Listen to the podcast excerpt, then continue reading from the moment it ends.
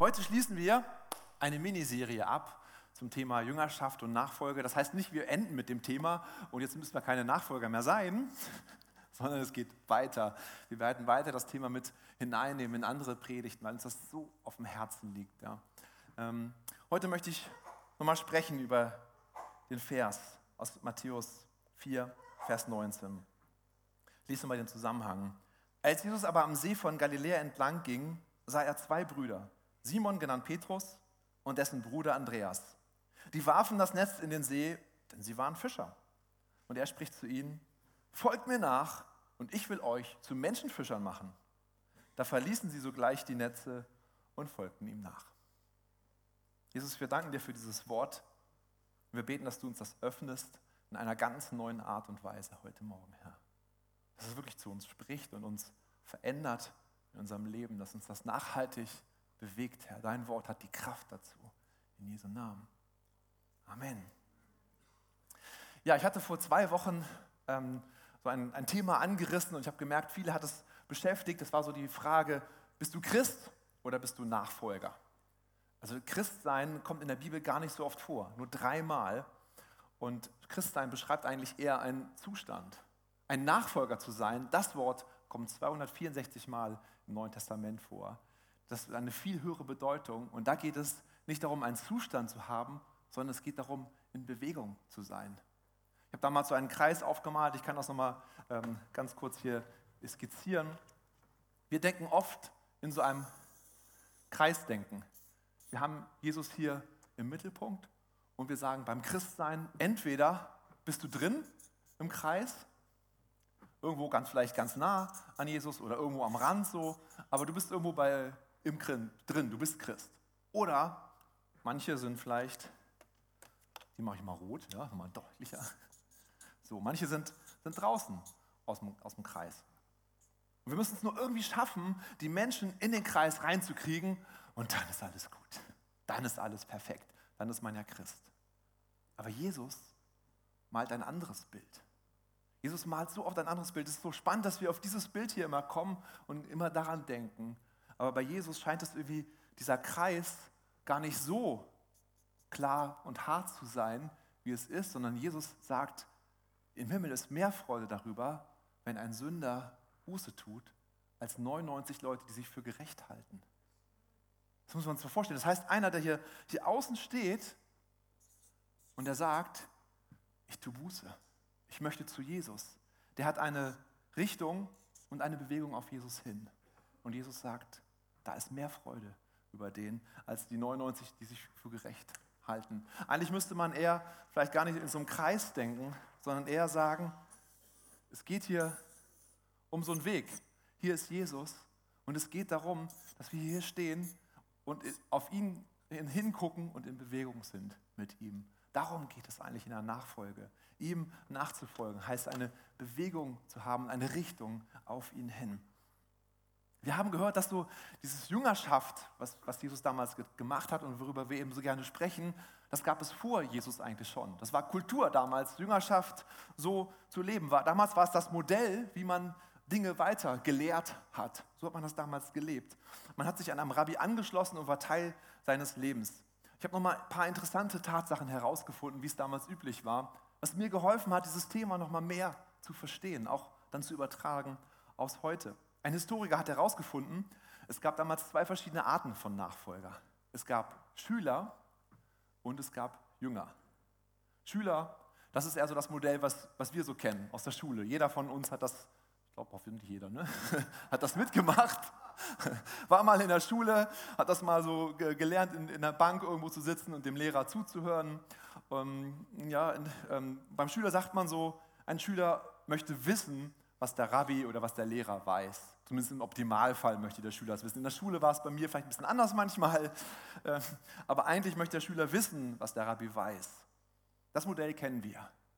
Bei der Jüngerschaft geht es eigentlich darum, ein Jünger wollte so sein, wie der Rabbi war. Er wollte sein, wie der Rabbi ist. Es geht nicht nur um ein, ein, irgendwann Wissen zu haben, es geht um viel, viel mehr, um viel mehr vom Leben her zu wissen. Schüler lieben es, an den Lippen des Lehrers zu hängen wenn der Lehrer echt gut ist und so und wenn man wirklich Interesse hat, möglichst viel von ihm zu hören, damit man Wissen aneignen kann. Aber was möchte ein Jünger haben? Der möchte am Rabbi dranhängen, er möchte an ihm kleben, er möchte mit ihm unterwegs sein. Im Neuen Testament wird auch das Wort Mimetis benutzt, das heißt sozusagen imitieren. Also es geht so weit, dass man wirklich genau nachmacht, was der Rabbi eigentlich gemacht hat. Ein Schüler stellt die Frage so, was kann ich heute von dir lernen? Ein Jünger stellt die Fragen, was, hat mein, was sagt mir mein Rabbi heute? Was ist mein nächster Schritt? Und auch dann die Frage zu stellen, so, was ist meine Antwort darauf? Was ist meine Reaktion darauf, wenn der Rabbi mir das sagt? Was möchte Jesus von diesen beiden, ja, Schüler oder Jünger? Es ist klar, Jesus spricht von, vom Jünger sein. Er möchte, dass wir an ihm kleben. Ich habe noch was herausgefunden. Ich habe letztes Mal ja erzählt, dass es ähm, Gesetze gab, die das, diese Jüngerschaft unterstützt haben.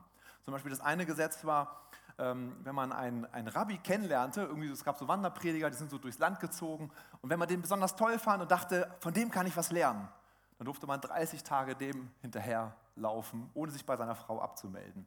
Das war vom Gesetz her erlaubt. Kann man sich heute gar nicht vorstellen, ja? Ohne SMS, ohne WhatsApp, einfach mal 30 Tage weg zu sein. Aber es gab noch mehr Gesetze. Zum Beispiel, alles, was ein Sklave für seinen Herrn leistet, leistet ein Jünger für seinen Rabbi außer das Aufschnüren seiner Sandalen.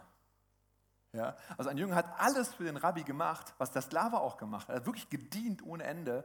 Nur das Aufschnüren der Sandalen, das war doch zu, das musste er nicht machen. Vielleicht kennt ihr das von Johannes, die Bibelstelle. Was sagt Johannes über Jesus? Ich taufe euch mit Wasser, es kommt aber einer, der stärker ist als ich, und ich bin es nicht wert, ihm die Riemen der Sandalen zu lösen. Ich dachte immer, das ist so eine beliebige Aussage.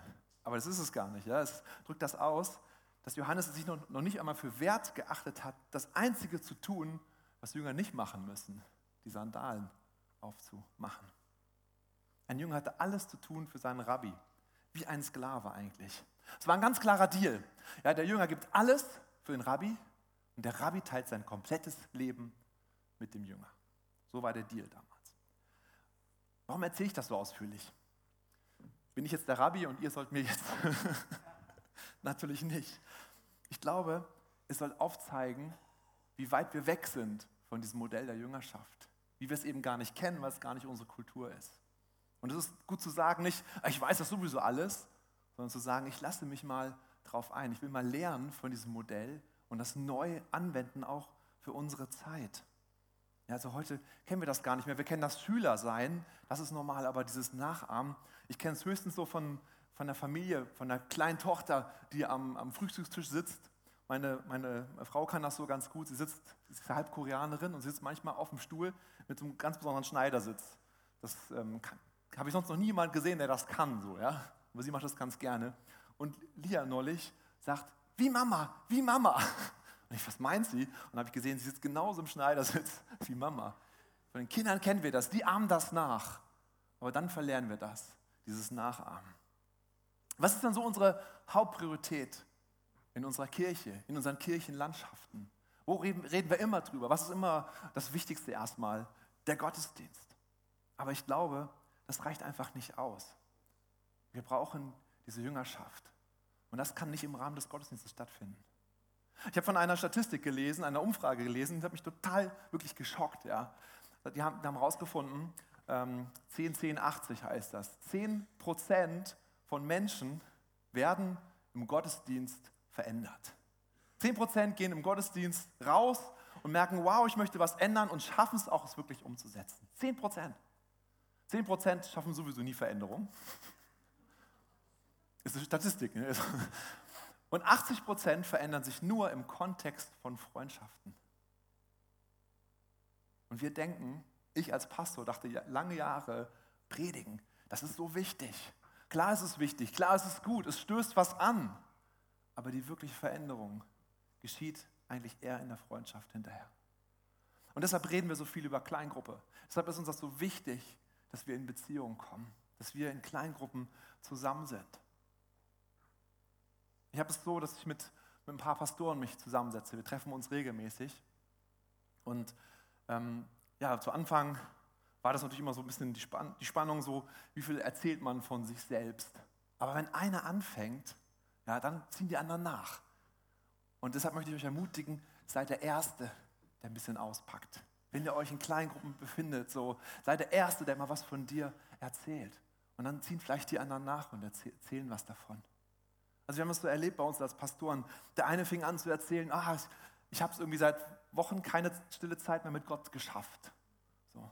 Der nächste fing an und erzählte, ich habe Probleme mit Internetseiten. Ich komme auf manche Seiten, die sind nicht gut. Der nächste erzählte, er hat Angstattacken als Pastor. Wir saßen da als Pastor und dachten so, huch, wir sind ja auch nur Menschen, das gibt es ja gar nicht.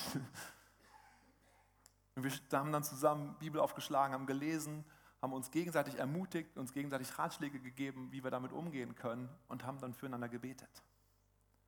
Und einen Monat später, als wir uns wieder getroffen haben, was haben wir gemacht? Wir haben nachgefragt. Wir haben nachgefragt, wie geht es dir jetzt mit deinen Angstattacken? Ist es besser geworden? Das ist Jüngerschaft. Und ich glaube, ich brauche es als Pastor unbedingt, vielleicht mehr, viel mehr als ihr, äh, weil ich vielleicht auch unter einem anderen Druck stehe, vielleicht auch so, gerade als Regionalleiter. Aber ich glaube, wir brauchen es eigentlich alle. Wir brauchen alle diese, diese Freundschaften, diese Beziehungen zueinander. Der Gottesdienst alleine kann das nicht bewirken. Mir ist es wirklich wichtiger, dass ihr in einer guten Kleingruppe seid, als dass ihr im Gottesdienst seid. Wirklich.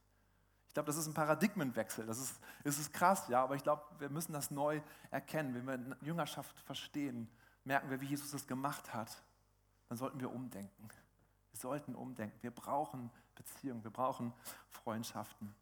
Ich habe einen Leitvers für Jüngerschaft gefunden. Das ist so Matthäus 4, Vers 19, was ich vorgelesen habe. Folgt mir nach und ich will euch zu Menschenfischern machen. Wir haben darüber gesprochen, was ist Nachfolge? Wir haben heute eben auch gehört, so was fragt ein, ein Nachfolger, was fragt ein Jünger? Er fragt, Rabbi, was ist mein nächster Schritt? Und so sollen wir zu Jesus gehen. Und ein Nachfolger geht zu Jesus und sagt, Jesus, was ist mein nächster Schritt? Wo möchtest du, dass ich mich hinrichte? Äh, nicht hinrichte, ausrichte. cool. Und dann die Frage ist eben, was ist meine Antwort darauf? Setze ich mich in Bewegung und gehe ich diesen nächsten Schritt? Und dann kommt es eben in die Jüngerschaft hinein. Dann sagen wir, wer kann mir dabei helfen in diesem Schritt? Bei wem kann ich mich mal, äh, ja, habe ich da jemanden, der weiter ist in dem Punkt, an den ich mich wenden kann, der in dem Punkt vielleicht mein Rabbi sein kann? Und der vierte Schritt, das ist dann die, der Königsweg, ist dann zu sagen, das, was ich jetzt gelernt habe, kann ich das jemandem anders weiter, weiterbringen? Kann ich zu einem geistlichen Vater und Mutter werden? Vielleicht für jemanden anderes? Das ist die Jüngerschaft, das ist die Nachfolge, von der Jesus spricht. Dann in dem Vers steht, und ich will euch machen. Das hat, hat David letzte Woche darüber gesprochen. Es ist so wichtig, dass wir diesen Fokus auf Jesus setzen. Er macht. Ja, wir müssen nicht in die Kleingruppen hineingehen, in die Bezie ins Beziehungsnetzwerk, in die Freundschaften und irgendwie uns äh, anstrengen, sondern Jesus macht es. Er macht das, er vollbringt die Veränderung in uns. Jesus ist der, der es verändert. Das ist kein Druck, den wir hier uns aufladen müssen, sondern einfach zu sagen, Jesus, sag mir dir eine Richtung, ich möchte mich in Bewegung setzen und er vollbringt es. Er wird es machen. Wichtig ist, dass wir Jesus in uns drin haben. Und das Dritte ist dann eben, was sollen wir tun? Wir sollen zu Menschenfischern werden. Zu wem sprach Jesus das? Ja, zu Petrus hat er gesprochen und zu Andreas. Und sie waren Fischer. Ich finde es so interessant, wie Jesus auf diesen Kontext eingeht von diesen zwei Menschen. Ja, also er weiß genau, was sie für einen Beruf machen. Äh, wahrscheinlich haben sie gerade gefischt, ja, aber er sagt, ihr sollt nicht mehr normale Fische fangen, sondern Menschenfische. Oh, die sind viel größer. Die sind irgendwie schwer zu angeln. Die sind glitschiger oder keine Ahnung. Wie, wie geht denn das? Ja? Sie merken plötzlich, sie können eigentlich sehr gut fischen. Die sind da Meister drin.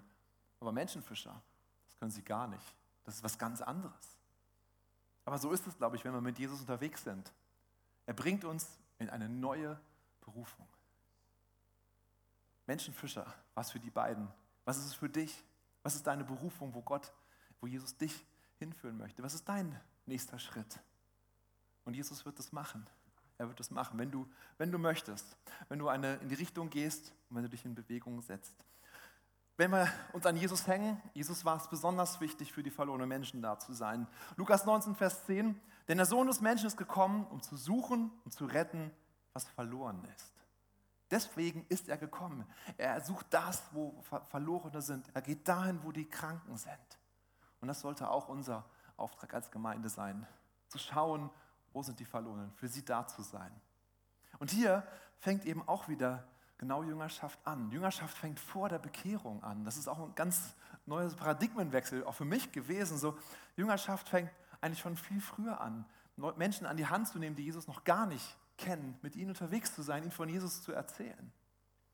Ich habe es so erlebt, als ich damals noch ähm, normal gearbeitet habe, ähm, normal, also ich meine in der Firma gearbeitet, gearbeitet habe, so ähm, hatte ich einen Kollegen und der saß mir direkt gegenüber. Wir hatten beide so riesen Monitore, wir haben ja auch teilweise programmiert und Projekte gemacht, da braucht man so einen großen Monitor. Man sah sich also gar nicht, sah sich aber direkt gegenüber.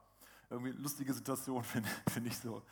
Und ich dachte irgendwie, ich will, dass der irgendwas mitkriegt von meinem Glauben. Aber ich bin nicht so der Evangelist, der so, na, wie geht's dir heute mit Jesus und so. Das fiel mir irgendwie schwer, so was so zu machen. Ähm, und habe einfach angefangen zu erzählen, was ich am Wochenende erlebt habe. Ich war damals in der Jugend, ja, ich habe einen Jugendgottesdienst erlebt. Da waren plötzlich 100 Jugendliche und einer von den Jugendlichen hat erzählt, dass er keine Drogen mehr nehmen muss. Äh, was? Ja, das war echt krass. Das war's, mehr habe ich nicht erzählt. Eine Woche später habe ich erzählt, hey, diesmal waren 110 Jugendliche da. Und hat einer erzählt, was, was bei ihm passiert ist und dass er sich mit seinen Eltern vertragen hat. Eine Woche später habe ich erzählt, hey, wir hatten eine Jugendkonferenz, da waren 250 Jugendliche und ich durfte Gitarre spielen. Hat total Spaß gemacht. Und habe ich immer wieder erzählt, einfach nur erzählt. Und irgendwann, mitten am Tag so, kommt er so an seinem Monitor vorbei.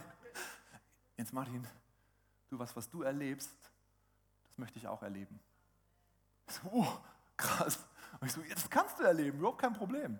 Komm mal mit. Und dann ist in den Alpha-Kurs gekommen und hat sich für Jesus entschieden. Ja, das ist, ist nicht schwer, ist gar nicht schwer. Aber ich habe ihn sozusagen an die Hand genommen. Ich habe ihn einfach so ein bisschen mitgezogen. Das, das war gar nicht so schwer. Jesus ist gekommen, um die Verlorenen zu suchen. Und ich möchte euch auch da ermutigen. Nehmt Menschen an die Hand. Stellt euch vor, wenn wir das als Gemeinde schaffen, ja, Menschen an die Hand zu nehmen, die noch gar nicht Christen sind. Wir nehmen sie mit in die Gemeinde, wir nehmen sie zu Bassermann Alpha-Kurs, ja, 100% äh, Erfolgsgarantie. Nein, mindestens. Und danach gehen sie in das Töchter, äh, Töchter Gottes oder Männerprojekt. Nee, aber egal. Also wir nehmen sie mit und wir begleiten sie. Hey, was für Möglichkeit. Wenn jeder von uns einen mitnimmt im nächsten Jahr, dann müssen wir anbauen. Ach, ja. Danke, Jesus. Danke, Jesus, für das, was du uns geschenkt hast, Herr. Danke für diese neue Erkenntnisse, die wir, die wir haben dürfen. Eigentlich ist es gar nicht neu, aber es ist irgendwie wieder vielleicht neu aufgegangen, Herr. Und ich bete echt, dass du uns dieses, ja, diese Jüngerschaft, diesen Gedanken, wie du es gemacht hast, dass wir es neu verstehen und dass wir selber anfangen, jemanden an die Hand zu nehmen, Herr. Dass wir selber sagen, wir wollen uns ja auch vor anderen in, in, Gemeinschaft hineinkommen, wir wollen wirklich Freunde haben und mit ihnen das Leben teilen, darüber erzählen, wie es uns geht und vielleicht auch mal die Ersten sein, die von uns erzählen und merken, wie, wie die Gemeinschaft wirklich trägt, Herr, wie sie uns durchträgt.